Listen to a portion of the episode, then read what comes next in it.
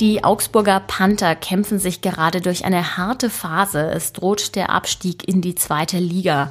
Sportredakteur Andreas Kornes hat für uns analysiert, was das für die Stadt bedeuten würde. Die Panther sind ja ähm, Gründungsmitglied der DEL, seitdem immer in der DEL gewesen, in der höchsten deutschen Spielklasse äh, im Eishockey. Und der, der Abstieg wäre natürlich tatsächlich das Ende eines ziemlich langen Kapitels. Außerdem sprechen wir heute über die geplante Renovierung des Perlachturms und die Verteilung von Geflüchteten in Schwaben. Ich bin Greta Brünster. Guten Morgen. Nachrichtenwecker, der News-Podcast der Augsburger Allgemeinen.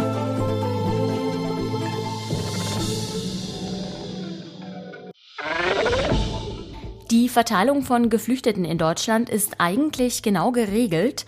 Naja, zumindest theoretisch. In der Praxis sieht es nämlich so aus, dass Bayern und besonders der Regierungsbezirk Schwaben gerade in der Kritik stehen, zu wenig Geflüchtete aufzunehmen. Deshalb sollen in den nächsten Tagen rund 2500 Geflüchtete auf Schwaben verteilt werden. Sie sollen in allen Landkreisen und kreisfreien Städten in Schwaben eine neue Heimat finden. So sollen etwa der Landkreis Dillingen wie auch das Ostallgäu 180 ukrainische Flüchtlinge aufnehmen. Der Landkreis Augsburg rechnet mit mehreren hundert. Das bayerische Innenministerium erklärt dazu, dass Bayern in letzter Zeit weniger Menschen aus der Ukraine aufgenommen habe, dass eine gerechte Verteilung dem Freistaat aber wichtig sei. Viele Kommunen weisen darauf hin, dass die Kapazitätsgrenzen schon erreicht seien.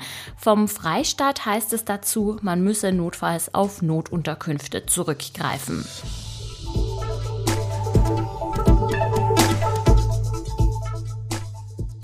Augsburgs Abfallwirtschaftsbetrieb steht vor großen Problemen. Es gibt einen Personalmangel, außerdem haben sich viele Bürger über den Service beschwert und dann muss man auch noch mit veralteten Werkstätten zurechtkommen.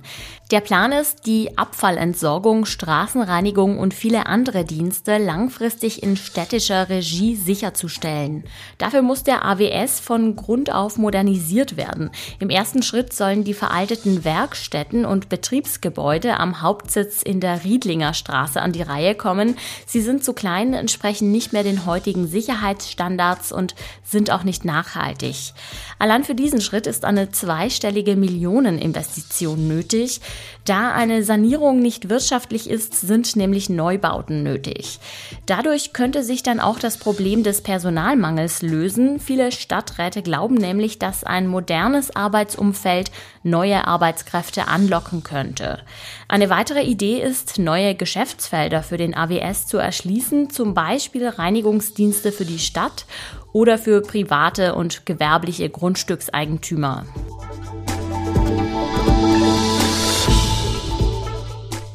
Die Stadt will im November dieses Jahres mit Vorarbeiten für die Sanierung des Perlachturms beginnen. Schon seit fünf Jahren ist das Augsburger Wahrzeichen gesperrt. Wegen der Gefahr von herabfallenden Trümmern wurde es nach und nach mit Schutznetzen eingehüllt. In einem ersten Schritt sollen auf dem Fischmarkt die Fundamente für einen Kran in den Boden getrieben werden. Welche Konsequenzen das für das Klimacamp haben wird, das ist noch offen. Bis zum Sommer 2027 soll die Sanierung des Turms dann abgeschlossen sein. Das ist zumindest der Plan. Vollständig gesichert sind die Finanzierung und der Zeitplan übrigens noch nicht. Die Gesamtkosten für die Sanierung liegen laut aktueller Kalkulation bei knapp 9 Millionen Euro.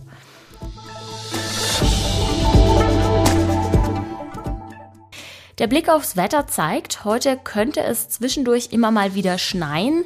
Die Temperaturen liegen zwischen minus drei und null Grad. Es bleibt den ganzen Tag über bewölkt.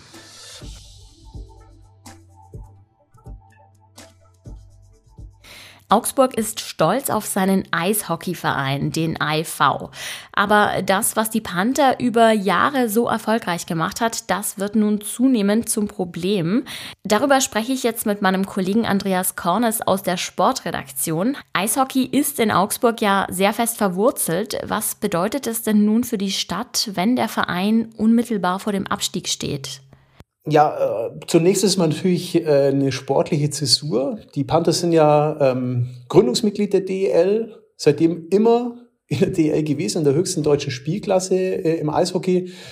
Und der, der Abstieg wäre natürlich tatsächlich das Ende eines ziemlich langen Kapitels. Wobei, also auf deine Frage zurückzukommen, ich glaube, die Eishockey-Begeisterung ist in Augsburg riesig, egal ob die in der ersten oder zweiten Liga spielen. Und ich glaube, das wird auch in der zweiten Liga so sein. Trotzdem äh, will man im Sport ja immer äh, gewinnen, er will viel erreichen. Deswegen äh, ist natürlich nicht das Ziel, in der zweiten Liga zu spielen. Aber ich glaube, dass die Leute dem Verein, den Panthern, dem AIV weiter die Treue halten und auch in der zweiten Liga äh, ins Stadion kommen werden. Und dann hoffentlich bald einen Aufstieg sehen. Was waren denn deiner Meinung nach die größten Fehler, die der Verein zuletzt begangen hat? Ja, ich glaube, auf den einen Kardinalsfehler kann man es jetzt gar nicht so richtig zuspitzen. Es ist halt zu beobachten seit 2019, als sie im Playoff-Halbfinale gegen München ausgeschieden sind. Ganz tolle Saison, nach der Hauptrunde Dritter gewesen.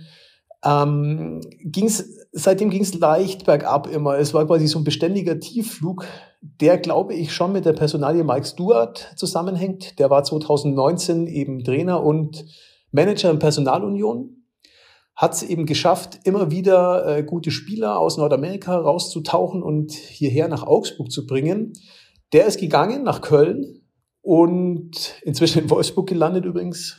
Und danach hat es der Verein und hat es die Vereinsführung nicht mehr geschafft, äh, einen Trainer zu finden, der gute Mannschaften basteln kann, weil in Augsburg, und das ist eine kleine Besonderheit, eben der Trainer auch für die Zusammenstellung der Mannschaft verantwortlich ist. In den meisten anderen Clubs gibt es dafür einen eigenen Manager, den hat man sich hier gespart und vermutlich ist dem Club jetzt diese Sparpolitik ein bisschen auf die Füße gefallen, weil es natürlich eine extreme Verantwortung ist. Trainer und Manager und Personalunion, da muss man schon die richtigen finden und das ist eben nicht mehr gelungen in den vergangenen Jahren.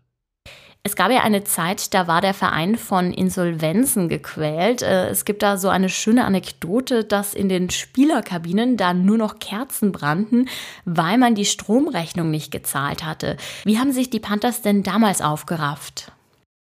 Ja, das ist so eine Anekdote, die ähm, quasi mein Kollege Milan Sarko äh, live miterlebt hat, der damals da gespielt hat. Ähm, ja, damals ging es äh, komplett den Bach hinunter. Und es gab einen kompletten Neuanfang, wirtschaftlich und sportlich. Und ähm, es gelang eben auch durch Lothar Siegel, der immer noch Clubboss ist, damals den Verein wieder auf gesunde wirtschaftliche Füße zu stellen. Es wurde ordentlich gewirtschaftet. Davon profitiert der Verein heute noch. Also sie stehen solide da. Aber ähm, sportlich ähm, zahlt man jetzt halt auch ein bisschen den Preis dafür, dass man eben oft sehr sparsam war. Wie sieht es denn jetzt punktemäßig aus? Also was müsste noch passieren, damit Augsburg nicht absteigt? Ja, da müsste jetzt schon einiges zusammenkommen. Ähm, wir zeichnen ja auf am Mittwochabend vor dem Spiel der Panther in Frankfurt und momentan haben sie 15 Punkte äh, Rückstand auf das rettende Ufer, also auf Platz 13 momentan, wo momentan die Eisbären Berlin sind bei noch 15 aufstehenden Spielen, ja, also es müsste, es müsste jetzt schon sehr viel, sehr gut laufen. Man bräuchte eine Siegesserie. Ein kleiner Vorteil ist, man hat ein Spiel weniger als die Eisbären momentan und man trifft noch äh, zweimal auf die Eisbären im direkten Duell. Aber die müsste man auf jeden Fall gewinnen und man müsste einfach jetzt eine kleine Siegesserie starten und mit Blick auf die jüngsten Leistungen ja, puh, wird ein bisschen schwer dran zu glauben. Aber im Eishockey ist einfach nichts ausgeschlossen. Ähm, solange es rechnerisch möglich ist, werden sie wahrscheinlich auch alles versuchen. Ja, die Panther brauchen jetzt dringend eine Siegesserie. Vielen Dank für deine Einschätzungen, Andreas Kornes. Sehr gerne. Danke. Ciao. Und auch das ist heute noch wichtig. Der Bundesgerichtshof in Karlsruhe befasst sich heute mit einem Urteil gegen eine IS-Rückkehrerin, deren Ex-Mann ein jesidisches Mädchen verdursten lassen hat. Das Oberlandesgericht München hatte Jennifer W. unter anderem wegen Beihilfe zum versuchten Mord und Mitgliedschaft in einer terroristischen Vereinigung zu einer Freiheitsstrafe von zehn Jahren verurteilt. Dagegen hatten der Generalbundesanwalt und die 31-jährige Revision eingelegt. Vielleicht habt ihr es gestern bei der Arbeit auch bemerkt. Der US-Softwarehersteller Microsoft hatte gestern große Probleme mit seinen Programmen. Teams litt am Vormittag immer wieder unter Störungen und auch das Mailprogramm Outlook war zwischenzeitlich down und OneDrive funktionierte auch nicht richtig. Das Problem bestand weltweit. Bei Twitter meldeten sich Menschen aus vielen Ländern und klagten über Schwierigkeiten und Ausfälle. Bei uns in der Redaktion hat es tatsächlich auch zu Verwirrung Veränderungen geführt, besonders weil Konferenzen seit der Pandemie über Teams geführt werden und die Absprache mit den Kolleginnen und Kollegen vielfach darüber läuft. Innerhalb einiger Stunden gab es dann zum Glück Entwarnung. Es war nicht etwa ein Hackerangriff, sondern nur eine Netzwerkänderung durch das Unternehmen. Die wurde einfach schnell wieder rückgängig gemacht und seitdem läuft alles wieder.